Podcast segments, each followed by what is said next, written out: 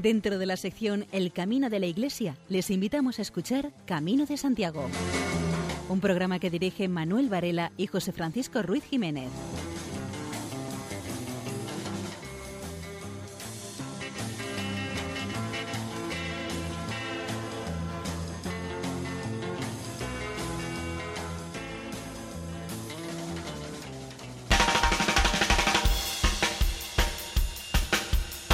Una noche más nos encontramos con todos ustedes peregrinando a través de las ondas de Radio María por la ruta jacobea.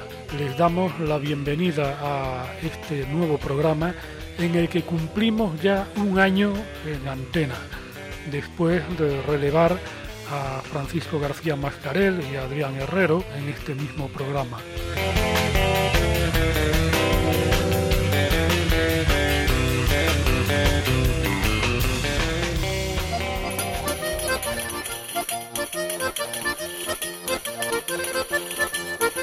En este programa habrá abundancia de noticias. Dentro de las secciones habituales tendremos editorial, símbolos en el camino y una nueva sección, páginas en el camino. Y sin más dilación, entramos en materia.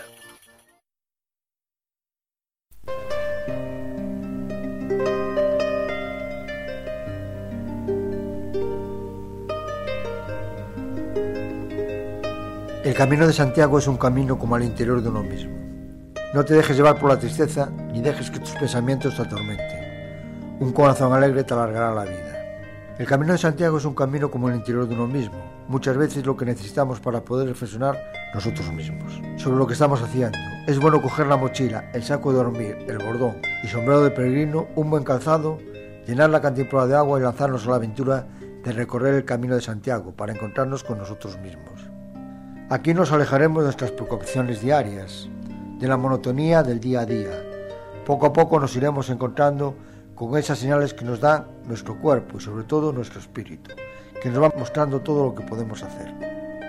Demostrar a los demás que hemos empezado a cambiar, que el camino cada etapa que pasa nos va mostrando poco a poco cómo vamos cambiando, cómo nos hemos hecho más humildes. Nos dedicamos a ayudar a todo aquel que lo necesita. Aparecen en nosotros cosas que antes éramos incapaces de hacer, quizá por nuestro propio egoísmo no nos habíamos encontrado con nosotros. Quizá esa charla con otros peregrinos te ha hecho reflexionar sobre lo que los demás esperan de ti, igual que fue que al entrar en aquella capilla casi derruida, donde en el altar mayor solamente había aquel crucifijo con toda decoración, no te ha hecho falta nada más que sacarte el sombrero, ponerte de rodillas, poder hablar con Jesús durante mucho rato sin que te hayas dado cuenta del tiempo que ha pasado. Eso puede haberte cambiado un poco tu forma de pensar en los demás. Te has dado cuenta que muchas de las cosas que para ti eran grandes retos, que son pequeñeces comparados con las de los demás. Que lo tuyo no tiene la importancia que tú le has dado. Que hay otras muchas personas que lo están pasando bastante peor que tú. Así que solo te queda coger la mochila y seguir adelante hasta conseguir llegar a esa meta tan anhelada. El camino hacia la cumbre es como el camino hacia uno mismo, una marcha en solitario. Nunca es demasiado tarde para encontrar el camino. El camino que cada uno hace para llegar a la cumbre, para alcanzar esa meta que todos nos hemos propuesto, este tenemos que hacerlo en solitario. Por mucho que vayamos en grupo, debemos de conseguirlo por nosotros mismos, en una lucha en solitario para alcanzar la cumbre. Para alcanzar esos logros que todos nos proponemos en nuestras vidas, es encontrarse uno consigo mismo, que esa prueba la que debemos hacer todos nosotros. Por mucho que te digan los demás que han alcanzado esas metas que se han propuesto, la prueba tienes que pasarla tú solo Debes de demostrarte a ti mismo que eres capaz de lograr esas metas, solo con tu ayuda, aunque siempre seas bienvenidos todos los consejos que nos den para lograr completar con éxito la aventura de alcanzar la cumbre que nos hemos propuesto. ¿Cuántas veces lo hemos intentado al alcanzar la meta y nos hemos quedado en la mitad? O casi al haber alcanzado la cumbre y nos quedamos a las puertas de lograrlo. No debemos de darnos por vencidos, sino el intentarlo una y otra vez hasta llegar al éxito. El éxito va a aparecer muchas veces antes de lo que nosotros pensamos. Puede ser una cosa que tenemos delante hace mucho tiempo y que no nos hemos dado cuenta de ello. Otras veces es una simple señal que nos dice el camino a seguir. No nos debe de importar el tiempo que tardemos en conseguir encontrar ese camino, que nos lleva a conseguir ese premio que tantas veces hemos buscado. Nunca es demasiado tarde para cambiar el rumbo de lo que queremos. Hacer algún día vamos a encontrar ese camino que nos hemos marcado para el resto de nuestra vida. Estos últimos días en las estaciones de autobuses encontramos a muchísimos jóvenes, personas mayores con sus mochilas que han acabado el camino de Santiago. Todos van cansadísimos, los ves que van muy cansados, pero tienen una cosa muy especial, su cara, su alegría, sus ojos que están reflejando el haber pasado unos días pensando en ellos mismos y completando esa ruta que después llegarán a ser embajadores de este camino. El primer embajador nombrado hace pocos días, nuestro rey Felipe VI, que ha sido nombrado primer embajador del Camino de Santiago. Recuerdo aquellos días en que él y sus dos hermanas recorrieron parte del camino francés en aquel año santo inolvidable que fue el resurgir del camino francés y del Jacobeo de estos últimos años. Todos ellos van muy contentos, van a ser unos verdaderos embajadores para que otras personas puedan acabar ese camino que es un camino de paz, de amor y de sentimientos.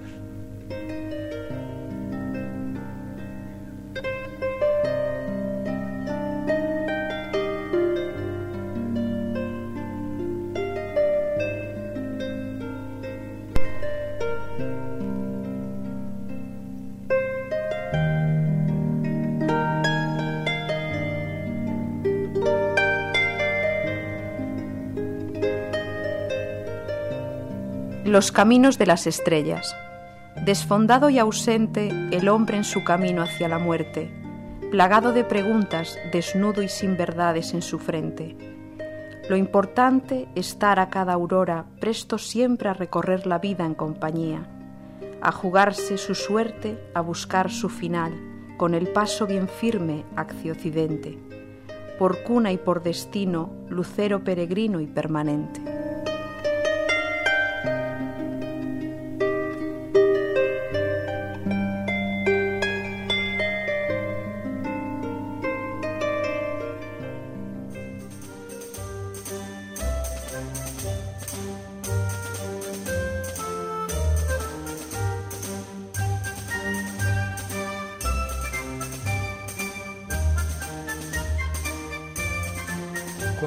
Joaquín Zozaya realizó el Camino de Santiago desde Sevilla a la capital compostelana en 32 días.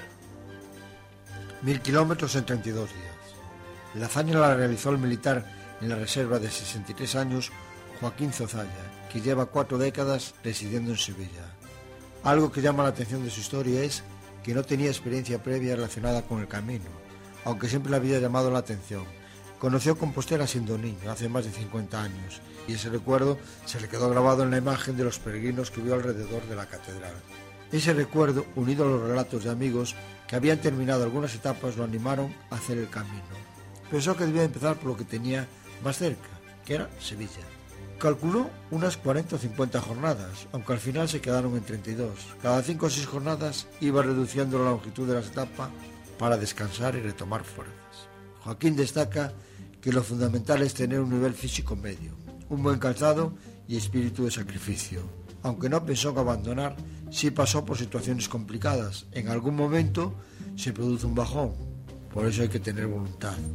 Se pasan momentos duros como el calor sufrido en Andalucía y en Extremadura, o las lluvias.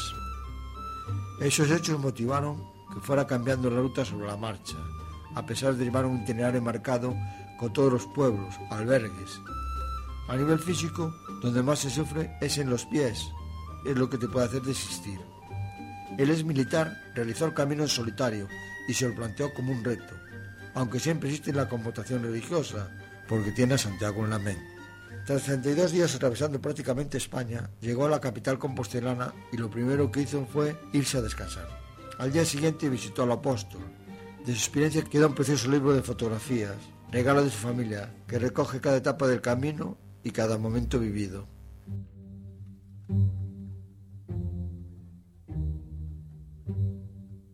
Hoy, 19 de octubre, es el aniversario de la dedicación de la Santa Iglesia Catedral de Mondoñedo, incluida hace unos meses en el listado de Patrimonio de la Humanidad junto con el Camino Norte. Es, junto con la Concatedral de Ferrol, una de las sedes episcopales de la diócesis de Mondoñedo-Ferrol recibe el nombre de la catedral arrodillada por sus perfectas proporciones y escasa altura. Se construyó durante los siglos 13 y 14. El claustro es del siglo XVII, posee planta cuadrada y está rodeado de arcos de medios puntos con columnas dóricas. Fue reconstruido por Diego Ibáñez Pacheco en el siglo XVIII. Se remodeló la fachada y se añadieron las torres. En el interior se encuentra el Museo Catedralicio de Arte Sacro, que es uno de los más importantes de Galicia y está en las naves laterales del templo. La catedral posee varios estilos debido a las sucesivas ampliaciones y reformas a lo largo del tiempo. Fue construida sobre bases románicas y hubo ampliaciones barrocas. En la puerta principal y el ábside mayor se puede ver sus orígenes románicos. Por otro lado, tanto el crucero y la sacristía, el rosetón de la fachada occidental, la pintura de la nave central son de estilo gótico. La sillería del coro tallada en madera de nogal pertenece igualmente a este estilo. El claustro reformado a principios del siglo XVII es de estilo clásico. El retablo mayor actual, obra de Fernando de Terán, es rococó con columnas neoclásicas.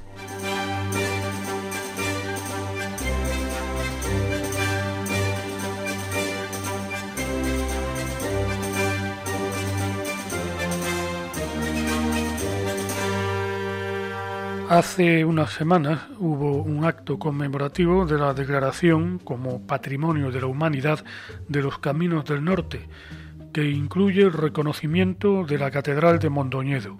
En este acto, entre las autoridades presentes estaban el obispo de Lugo y el presidente de la Junta de Galicia, Antonio Rodríguez Basant, administrador diocesano de la diócesis de Mondoñedo Ferrol, que dijo lo siguiente: Reconocer universalmente el Camino Norte supone valorar esta zona norte de nuestra Galicia con sus paisajes, sus gentes, su patrimonio histórico, cultural y religioso desconocidos por mucha gente. Este reconocimiento también ofrece un estímulo para quien quiere encontrarse consigo mismo y vivir a fondo una experiencia existencial y religiosa siempre enriquecedora para la persona.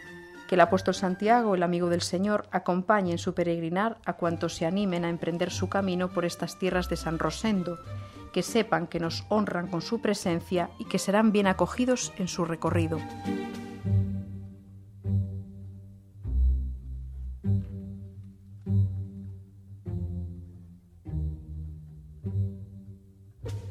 Mañana y pasado, a partir de las 20 horas, con entrada gratuita, el Episcopio de Ávila acoge dos conferencias sobre arte y la figura del apóstol Santiago. La Asociación Amigos del Camino de Santiago en Ávila organiza el noveno ciclo de conferencias sobre el Camino de Santiago los días 20 y 21 de octubre y tendrán lugar en el Episcopio.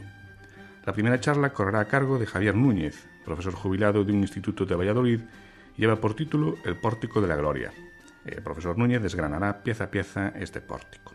Por otro lado, la segunda de las conferencias, titulada Mitos y realidades del apóstol Santiago y de los caminos de Santiago, será impartida por Alfredo Santiago Espiga, presidente del Foro de Historia Escurialense, y en ella se abordará tanto las peculiaridades del camino como la figura del apóstol.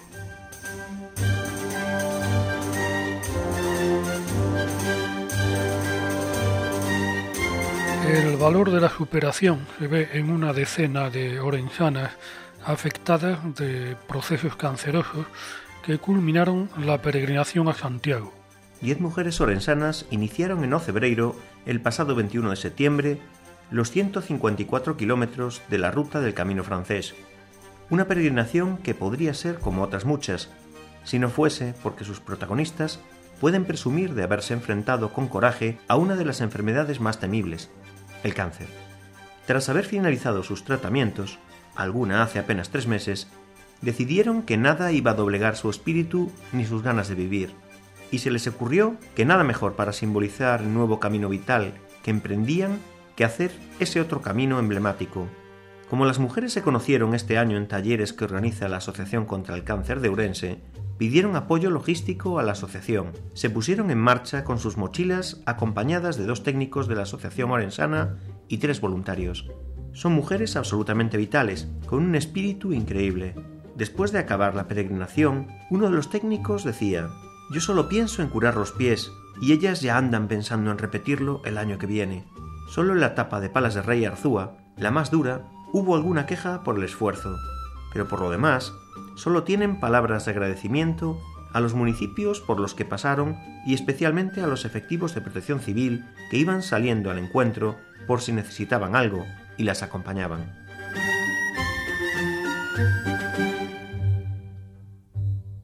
Desde la última semana de septiembre se está llevando a cabo un curso de monitores guías para peregrinos en San Simón de On, Cacheiras, en las proximidades de Santiago. Se trata de una iniciativa promovida por la Unidad Pastoral de Milladoiro y Contorno para acompañar a los peregrinos de los últimos tramos del camino. El curso se imparte en el Centro Pastoral de San Simón de Ons Interparroquial en Cacheiras. El objetivo principal es formar personas que puedan acompañar a grupos de peregrinos en los últimos tramos del camino jacobeo. Hay otros objetivos. Primero, potenciar las riquezas culturales, humanas y religiosas de peregrinar interior y exterior. Sensibilizar a los vecinos de la importancia de la peregrinación, ayudar a ver a los peregrinos solo se ve aquello que se conoce, informar a los peregrinos de las acciones religiosas que tienen lugar en la ciudad, mostrar la riqueza artística que tiene la ciudad del apóstol y animar a los jóvenes a ver en la peregrinación no solo una ruta de senderismo, sino algo que transforma. El curso está destinado a voluntarios, hospitaleros y monitores de tiempo libre y la duración es de 100 horas, 90 teóricas y 10 prácticas. Lo organiza la Asociación de Amigos del Camino Francés de Amesiteo y será en sesiones de 10 a 2 y de 4 a 8 de la tarde los sábados.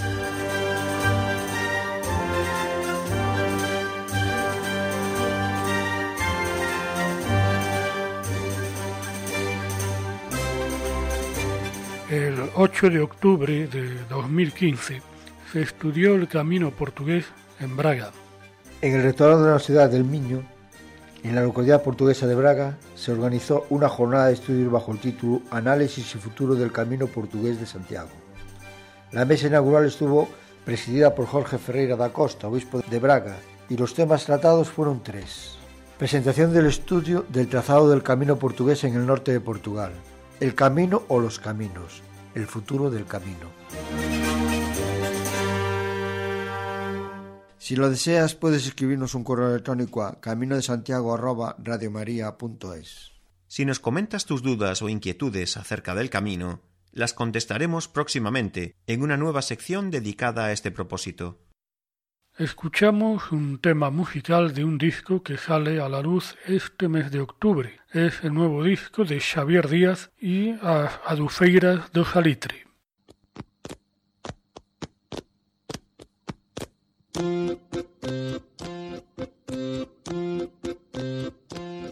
Ao pasar pola tua porta levo presa e vou correndo Porque non digan teus pais que de amor este pretendo O pasar pola tua porta levo presa e vou correndo Thank you.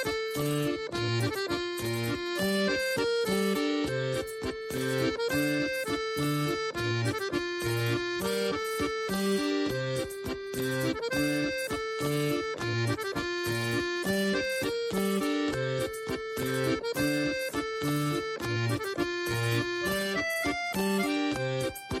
aquí te estou mirando cara a cara, frente a frente E non che podo dicir o que o meu corazón sente. Dende aquí te estou mirando cara a cara, frente a frente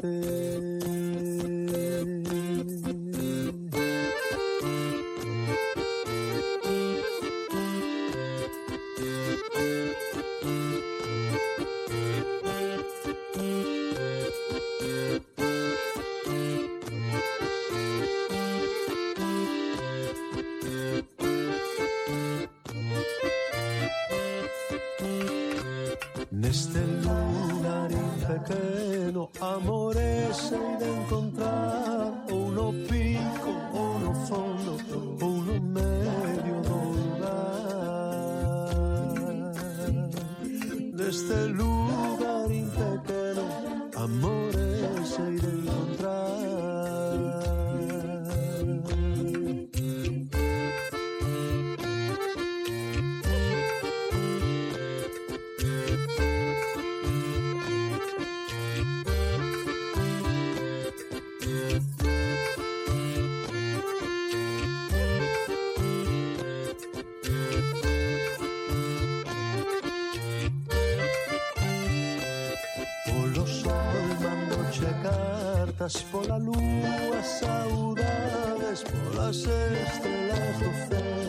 Memorias que te regale.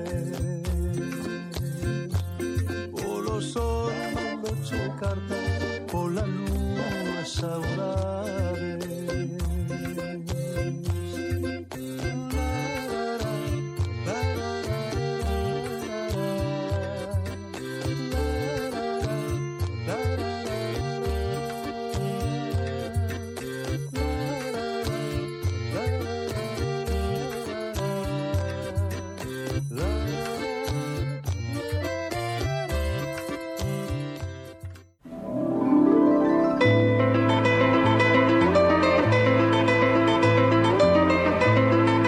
Estrenamos la sección de literatura jacobea, Páginas del Camino. Nos lo contará María José López. El milagro de las estrellas, de Darío Joan Cabana, del año 1993.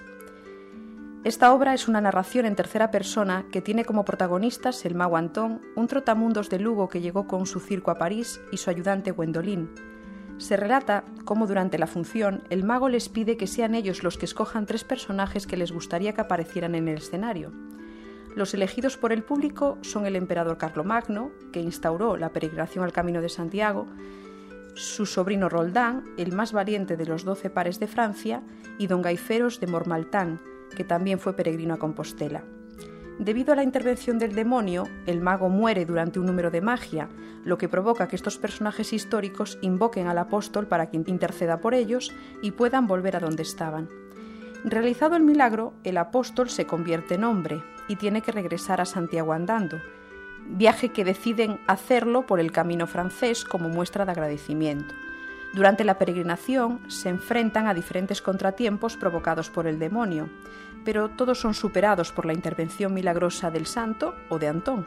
Las ilustraciones de esta obra son de Liliana Vázquez, una técnica mixta y muestra desde la cubierta un montaje con fragmentos de fotografías sobre fondos dibujados y trabajados con grandes manchas de colores acuareladas.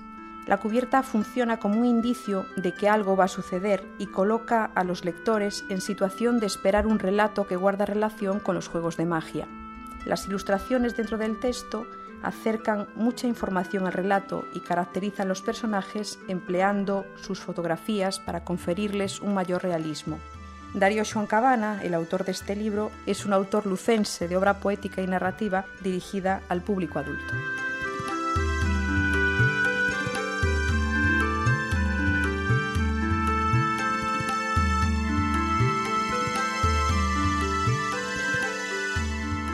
De cómo el santo de los croques se hace peregrino es un libro de la colección del barco de vapor de la editorial SM.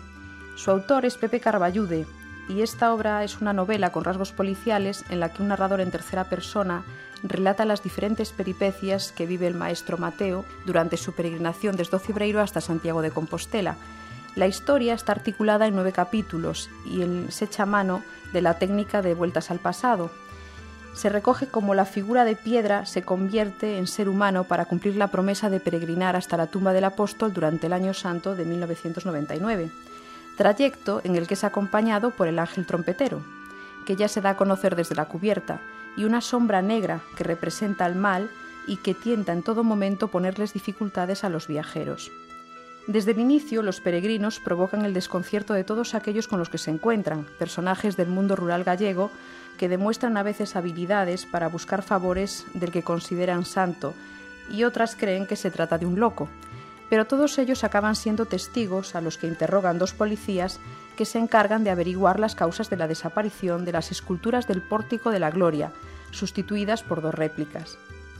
Una novela con grandes dosis de humor incide en valores de gran importancia en la sociedad actual, tales como la tolerancia hacia el otro, la ayuda al prójimo, la amistad, es destacable también la mezcla de personajes de carácter histórico como el propio maestro Mateo o el ángel, con los que de carácter simbólico como la sombra negra, y con aquellos otros pertenecientes a la sociedad actual como el sargento Gamayo, el comisario García o el San Cristán de Ocebreiro, que favorecen la mezcla de realidad y fantasía que se da en la obra. Pepe Carballude es profesor de latín en un instituto de Oleiros y fue varias veces galardonado con el premio El Barco de Vapor. Están ustedes en la sintonía de Radio María. Camarero, Señor, camarero, Señor, ¿qué hay para hoy?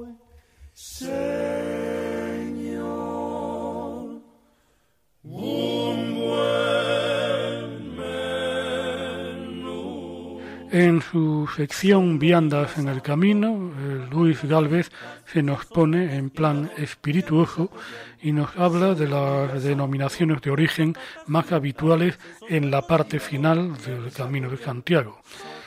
De acuerdo con el relato de María Zarzalejo, en su obra Parada y Fonda para el Peregrino, la gastronomía del Camino de Santiago.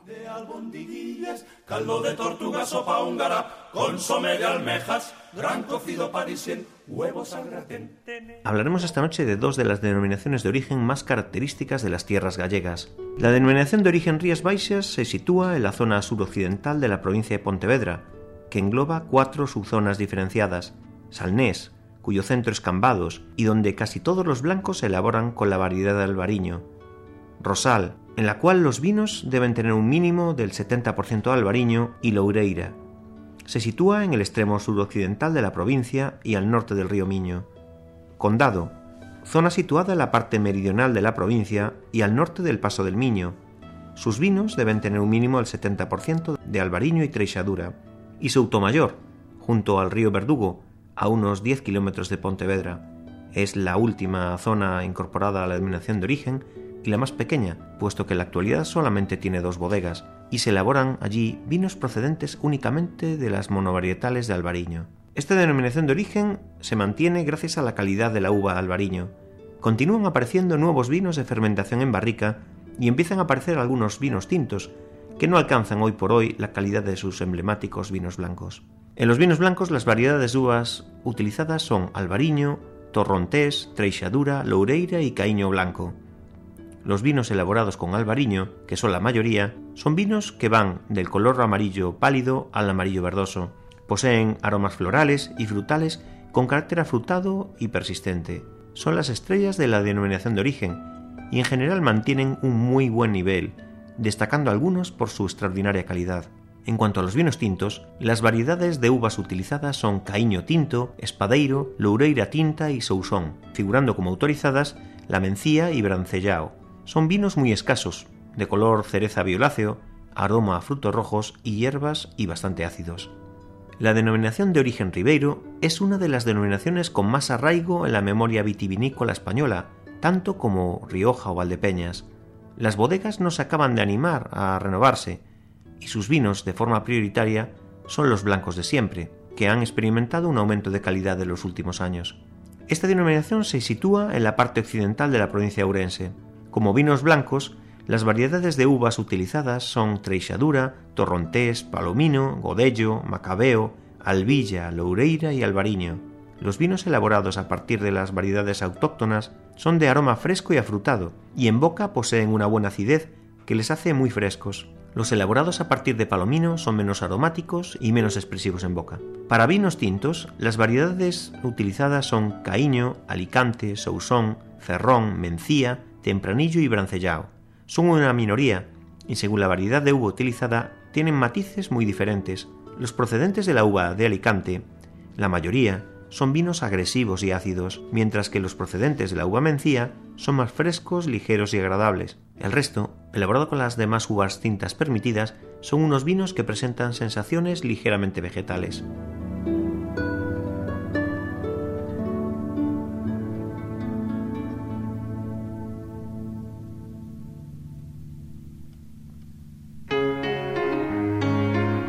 Sección Símbolos del Camino, María José López nos habla de la mochila de la vida.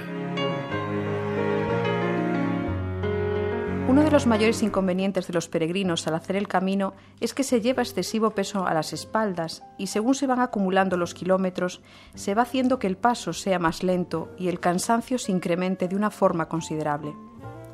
No siempre hacemos mucho caso de los consejos que damos nosotros mismos. Aunque el tiempo nos va dotando de ese conocimiento que nos hace ver las cosas de una manera diferente y sobre todo nos va haciendo aprender de nuestros errores. Un sistema para hacer la mochila que suele dar muy buenos resultados es el siguiente. Poner encima de una mesa todo lo que se prevé que se llevará al camino, aquellas cosas que se te hayan ido ocurriendo y apuntando en un papel. Cuando se tenga todo a la vista, hacer tres montones. En el primero, poner aquellas cosas que se sabe que son imprescindibles para que un peregrino pueda hacer su camino. En el segundo montón, las cosas consideradas necesarias. Y en el tercer montón, las cosas que se habían puesto por si acaso, ya que en algún momento del camino se podrían necesitar. Cuando ya se tengan hechos los tres montones y analizada una o dos veces, coger el contenido del primer montón, meterlo en la mochila y los otros dos montones dejarlos siempre en casa. La verdad es que es una forma cuanto menos muy original de hacer la mochila, pero sobre todo muy efectiva. Quienes hacen así la mochila seguro que a lo largo del camino van a sufrir menos contratiempos que los que han ido guardándolo todo. Esta reflexión sobre la forma de hacer la mochila se puede trasladar a la vida y uno se da cuenta de que al final cualquier cosa que hay en el camino es un fiel reflejo de nuestra vida diaria y lo podemos aplicar perfectamente a las cosas que hacemos habitualmente. En la vida también vamos acumulando demasiadas cosas que podemos necesitar para más adelante, o tenemos especial apego a muchas cosas, recuerdos, bienes, sin los cuales no concebimos poder vivir. Pero al final nos vamos dando cuenta de que llevamos un lastre que nos impide seguir avanzando y mientras no nos desprendamos de él, no podremos continuar, porque, como si se tratara de fuertes y profundas raíces, hacen que nos aferremos al suelo y no podamos dar un paso más. Es una suerte comprender que para vivir y ser feliz son muy pocas las cosas que realmente necesitamos. Somos nosotros los que nos vamos imponiendo poseer más y más sin darnos cuenta de que cada una de estas cosas es un contrapeso que nos fija cada vez más al lugar en el que nos encontramos. En estos casos podemos aplicar perfectamente ese dicho popular que no es más rico quien más tiene, sino el que menos necesita. Una lección que nos enseña el camino es a saber hacer la mochila que vamos a llevar durante el tiempo que estemos recorriéndolo. Y esa es una de las mejores lecciones que podemos aplicar a nuestra vida, ya que si sabemos hacer muy bien la mochila, gran parte de la felicidad la tenemos asegurada.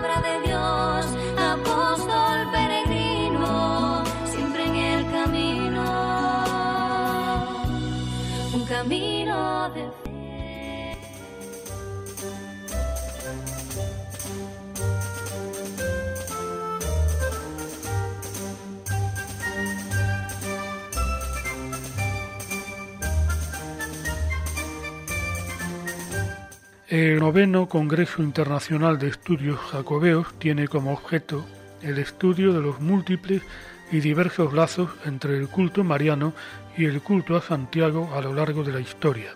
Los destinatarios serían estudiantes, docentes, estudiosos de la cultura jacobea, miembros de asociaciones de amigos del camino y demás personas interesadas. Estudiantes, parados y miembros de asociaciones de, amigos del camino tendrán la posibilidad de pernoctar de forma gratuita en el albergue de peregrinos de San Lázaro, en Santiago de Compostela, los días de celebración del Congreso. La Edad Media hizo del apóstol Santiago, hermano de San Juan el, el Evangelista, el sobrino de la Virgen María, hijo de María Salomé y por lo tanto un primo hermano de Cristo. A pesar de haber sido condenada por el Concilio de Trento en el siglo XVI, la leyenda tardó en desaparecer y el parentesco de Santiago con la Madre de Dios creó entre ellos un lazo muy especial. Numerosas historias de la Virgen incluyen así menciones a esta supuesta familia. Será en el hostal de los Reyes Católicos en Santiago de Compostela del 21 al 24 de octubre. Tras la conferencia inaugural, Caminando con la Virgen y Santiago, a cargo de Segundo Pérez López, deán de la Catedral Compostelana, intervendrán especialistas llegados de varios países europeos y americanos.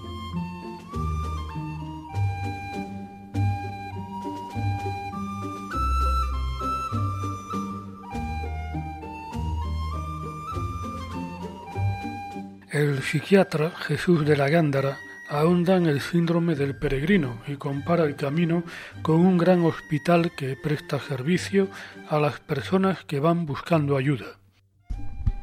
Jesús de la Gándara es jefe del Servicio de Psiquiatría y profesor de la Escuela Universitaria de Enfermería de Burgos. En la jornada inaugural del último Congreso Nacional de Psiquiatría se refirió al estudio que ha realizado sobre el síndrome del camino. De la Gándara ya había movido los cimientos del panorama jacobeo con un avance de su estudio en una anterior cita del Congreso Nacional de Psiquiatría, también celebrada en Compostela, pero ya en el año 2007. De la Gándara reconoció que el estudio había generado mucha polémica absurda, ya que muchos peregrinos se sintieron ofendidos. De la Gándara indicó que se trata de un sendero que en algunos casos permite a las personas que lo transitan encontrar el equilibrio que buscan y eso es positivo. ¿El Camino de Santiago contribuye a la enfermedad mental de las personas? No. Lo que defienden los psiquiatras Jesús de la Gándara y Maite Álvarez es que hay un número importante, no determinado, de caminantes que presentan peculiaridades de la conducta de tipo emocional y patológico. Según dicen, las personas con antecedentes psicóticos de trastorno bipolar o tendentes a la depresión corren un elevado riesgo de recaída si caminan a Santiago en peregrinación. Sus afirmaciones se basan en el análisis y seguimiento de los problemas de salud mental que presentaron 38 peregrinos que ingresaron el Hospital de Burgos durante los últimos siete años. Todos ellos fueron tratados de trastornos psicológicos graves y permanecieron bajo vigilancia de los profesionales sanitarios una media de 10 días. Los afectados por este síndrome del camino responden a un mismo perfil. Son generalmente hombres de unos 40 años con antecedentes personales y familiares de problemas psiquiátricos y con importantes problemas de estrés y adaptación social y familiar. A alguna de estas personas se le desencadenan complicaciones emocionales.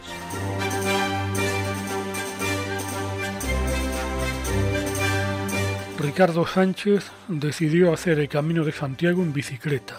No será el primero ni el último, pero sí es el que lo hace a piñón fijo, es decir, sin marchas que alivien las pendientes, y en su recorrido hay muchas. Durante más de 20 días recorre 2.400 kilómetros con una media de 80 kilómetros diarios. Decidió hacer la ruta a piñón fijo, porque así va en las mismas condiciones que los demás caminantes, sufriendo la dureza cuando la hay, como los que van a pie. Y ese sufrimiento ya se lo encontró varias veces, como cuando la lluvia y el viento se hicieron compañeros inseparables, o cuando tocaron etapas con un 18% de pendiente. pero además, en Francia, se perdió en varias ocasiones. Es muy duro llevar encima 80 kilómetros y tener que volver atrás, y nadie te sabe indicar, o tener que seguir por no haber alojamiento. En Francia no encontró muchos albergues y tuvo que dormir de hotel cuando lo encontraba. Pero la experiencia lo compensa todo. Ricardo Sánchez está emocionado. Esto es algo increíble, dice. Ha recorrido paisajes fabulosos del interior de Francia, con sus senderos, valles, montañas, puentes y ríos. Ha conocido a personas muy especiales, como un monje que le contó la historia de la Basílica de Notre-Dame du Sacré-Cœur en Neuvy-Saint-Sepulcre, construido por un caballero que así lo había prometido si volvía vivo de las cruzadas y que tiene en su interior reliquias como dos gotas de sangre que dicen que es de Jesucristo, un trozo de piedra al mausoleo y una supuesta réplica del clavo de la cruz. Ricardo conoció también a unos peregrinos que hacían el camino a pie y llevaban el equipaje en un burro, o a una mujer francesa que le dio alojamiento en su casa cuando ya, desesperado, no encontraba dónde dormir. Durante el camino va repartiendo folletos promocionando su tierra, o grove. Cuando el tramo se hace duro, para, descansa, hace fotos y sigue. Y después cuenta la experiencia en su página de Facebook, Bici Piñón Fijo.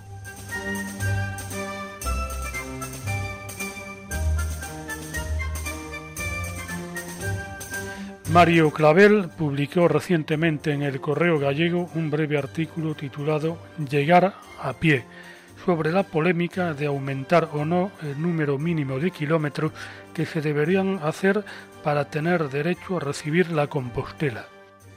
Es momento de repensar el ansia de Compostelas, legítima y desmesurada. La lista de llegados nos conmueven, pero no nos enorgullecen. Que caminen cuanto y desde donde quieran, pero que la Compostela sea el reconocimiento de algo más arduo que caminar apelotonadamente desde Tui, Neda o Sarria. Seamos originales, volvamos a los orígenes del documento y que obtener una Compostela sea resultado de un recorrido no trivial que comienza más allá de 100.000 pasos y objetive una causa piadosa que conviene a toda costa mantener. Voces en el camino piden alejar el mínimo tramo sacobeo para el regalo de una Compostela a 300 kilómetros. Esa distancia incluiría a León, Coimbra, Oviedo en el radio del camino. Tres puntos fuertes. Las euforias de los caminantes de 100 kilómetros son ridículas por pretenciosas. La trivialización del camino es otra forma de frivolidad y muerte. Los relatos diarios de peregrinos de largo recorrido coinciden en que 10 o 14 días de fatiga son necesarias para una inmersión interior sacobea cuando la sed, los ronquidos en albergues, duchas sin agua, conversaciones y acogida con desconocidos han hecho pedazos los modos de vida urbanos y nos abren a otra dimensión. Hacer más exigente la concesión de la Compostela nos mejora a todos quienes la apetecemos. Nos estimula a perseverar en el empeño. Ella es don, no derecho de caminante ni obligación de cabildos. El camino es más que un paseo de 100 kilómetros con agujetas.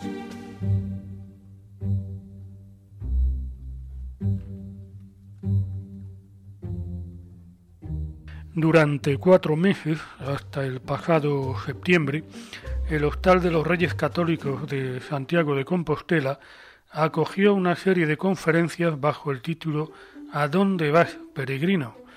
En una de ellas, el profesor Domingo Lopo matizó una idea simplificadora de la historia de la peregrinación. Esa idea es que durante el medievo floreció la peregrinación y luego decaería progresivamente hasta el Jacobeo 93. En realidad no hay una documentación en la Edad Media que permita decir exactamente cuántos peregrinos había. La peregrinación evolucionó de manera oscilante en la Edad Moderna, en vaivén, es decir, hubo instantes de esplendor intercalados con otros de atonía a causa de guerras y hambres. Sin embargo, no dejan de publicarse diarios y guías de peregrinos en cualquier época. Desde Felipe III a Carlos IV todos los reyes hacen donativos y mandan delegación en cada año santo. En el Quijote, Sancho, que encarna, como sabemos, el espíritu popular, ofrece toda la comida de su morral a unos peregrinos alemanes. Eso demuestra que eran eh, respetados. Si la peregrinación estuviera trasnochada, los pícaros no sobrevivirían. Época dorada fue el siglo XVII. Así, por ejemplo, en el convento de San Francisco, incluso los peregrinos llegaron a dormir en el claustro. También fluye a mediados del XVIII, a pesar de las críticas del racionalismo. el padre Feijó dijo que las muchedumbres parecían enjambres. El concilio de Trento avala las peregrinaciones. En Galicia el apóstol no era un santo muy popular porque cobraba el voto de Santiago, tributo muy protestado. De hecho, eh, Santiago y Jacobo no son nombres comunes entre la gente. El fenómeno jacobeo estuvo siempre muy arraigado en Francia. Bueno, la Revolución Francesa lo cambió drásticamente, iniciándose un siglo más bien agonizante. En el siglo XIX los españoles ya sobrepasaban el 80%.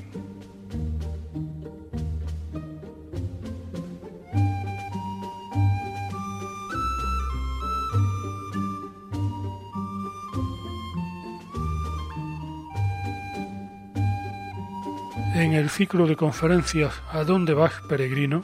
también intervino José Carro, a quien ya escuchamos sus interesantes consideraciones en este programa. Ahora no tenemos su voz, pero sí el resumen que Rubén Reiriz Polo hizo de su conferencia titulada Las mujeres en la peregrinación. Catalina de Aragón pasa por Compostela en el año santo de 1499. Se dirigía a Coruña para zarpar hacia Inglaterra para casarse con Arturo de Gales. Asistió a misa y contempló cómo se desprendió el botafumeiro sin causar víctimas, como si tiraran una bombarda, dicen las crónicas de la época. Él enferma y muere sin haber consumado el matrimonio. Ella contrae segundas nupcias con Enrique VIII, que era ligero de cascos. Pronto el monarca se enamora de Ana Bolena y pide al Papa la anulación de su matrimonio. Ella no cederá un milímetro se libró de la muerte por ser hija de unos reyes tan poderosos. Así, por un capricho de la cama, Enrique rompe con Roma y crea la Iglesia anglicana. Tirso de Molina, en La Romera de Santiago, cuenta en verso cómo un conde forzó a la noble Doña Sol que viniera pidiendo limosna. Mariana de Austria, madre de Carlos II, regaló a la catedral dos cornucopias de plata dorada con piezas de oro y piedras preciosas. En diciembre de 1743 peregrina a pie el italiano Nicola Albani. Tras su paso por Compostela, decidió desplazarse a Lisboa para negociar allí que lo llevasen en barco a Nápoles. Una vez llegaron al albergue dos peregrinas castellanas, una de ellas, muy bella, lo quiso acosar y él la rechazó, pues tenía el cuenta kilómetros espiritual a cero. Se sintió mal porque el hospedero la acabó expulsando. María de Guadalupe sexta duquesa de Aveiro y gran mecenas de las artes, regaló una representación de la batalla de Clavijo. En tiempos de Isabel II, vienen como delegados regios los duques de Montparnasse. No solo hacen una ofrenda a título personal de mil ducados de oro y la copa de plata que los portaba. Como santuario nacional se ideó hacer un panteón real. No llegó a fraguarse en el tiempo por los distintos intereses existentes, por el difícil traslado de los cadáveres por la península. Hubo un incendio en la capilla de las reliquias en 1921, pero los daños no fueron cuantiosos. Además de tres monarcas, hay dos reinas enterradas. Está doña Berenguela, esposa de Alfonso VII de León, que yace junto a su hijo Fernando II y su nieto Alfonso IX, y Juana de Castro, consorte por su matrimonio con Pedro I el Cruel. También tenemos santas como Isabel de Aragón, reina de Portugal. Al quedarse viuda de don Dinís, se hace terciaria clarisa. Llegó a la catedral el día de Santiago, donó sus ropajes reales y se revistió con el hábito pardo. Recibió como presente un báculo en forma de T, el que portaban los arzobispos y el que lleva el apóstol en el pórtico de la gloria. Este báculo apareció cuando abrieron su tumba en el siglo XVII. José Carro presume de que, en un acto de íntima confianza, se lo prestaron para llevar en sus ponencias internacionales.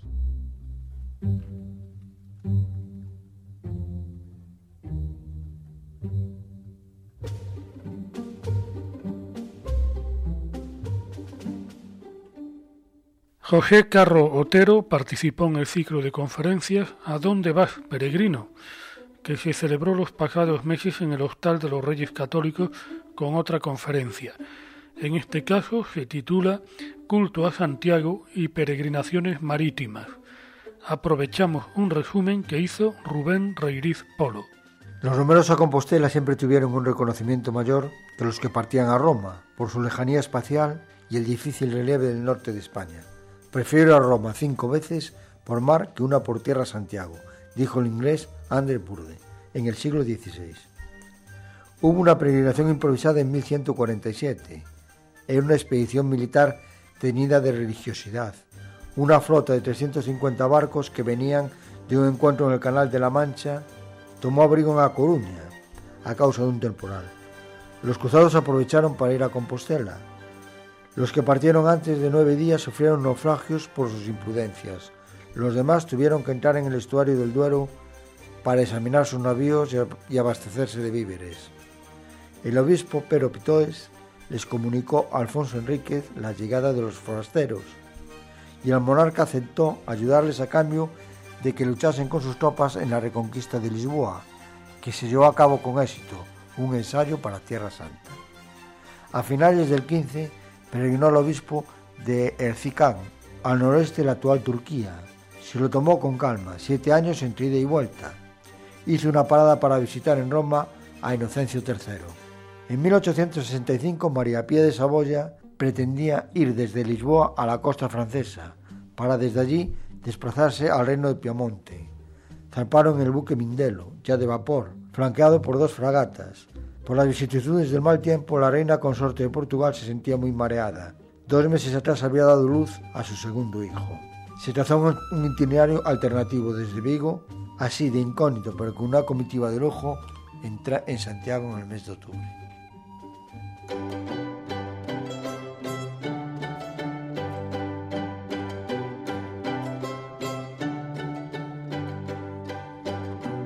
Cuando faltan unos pocos minutos para la una de la madrugada, hasta aquí hemos llegado. Pero de aquí no pasamos.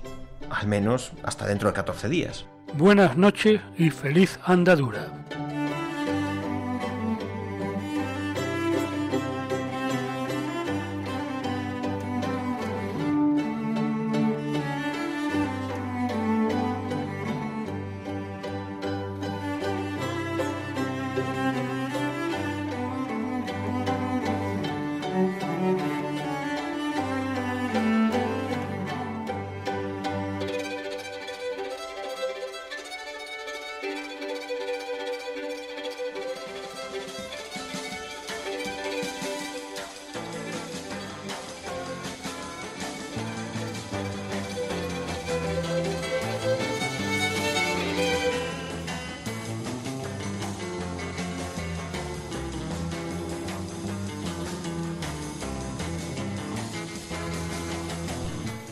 En Radio María Camino de Santiago, dirigido por Manuel Varela y José Francisco Ruiz Jiménez.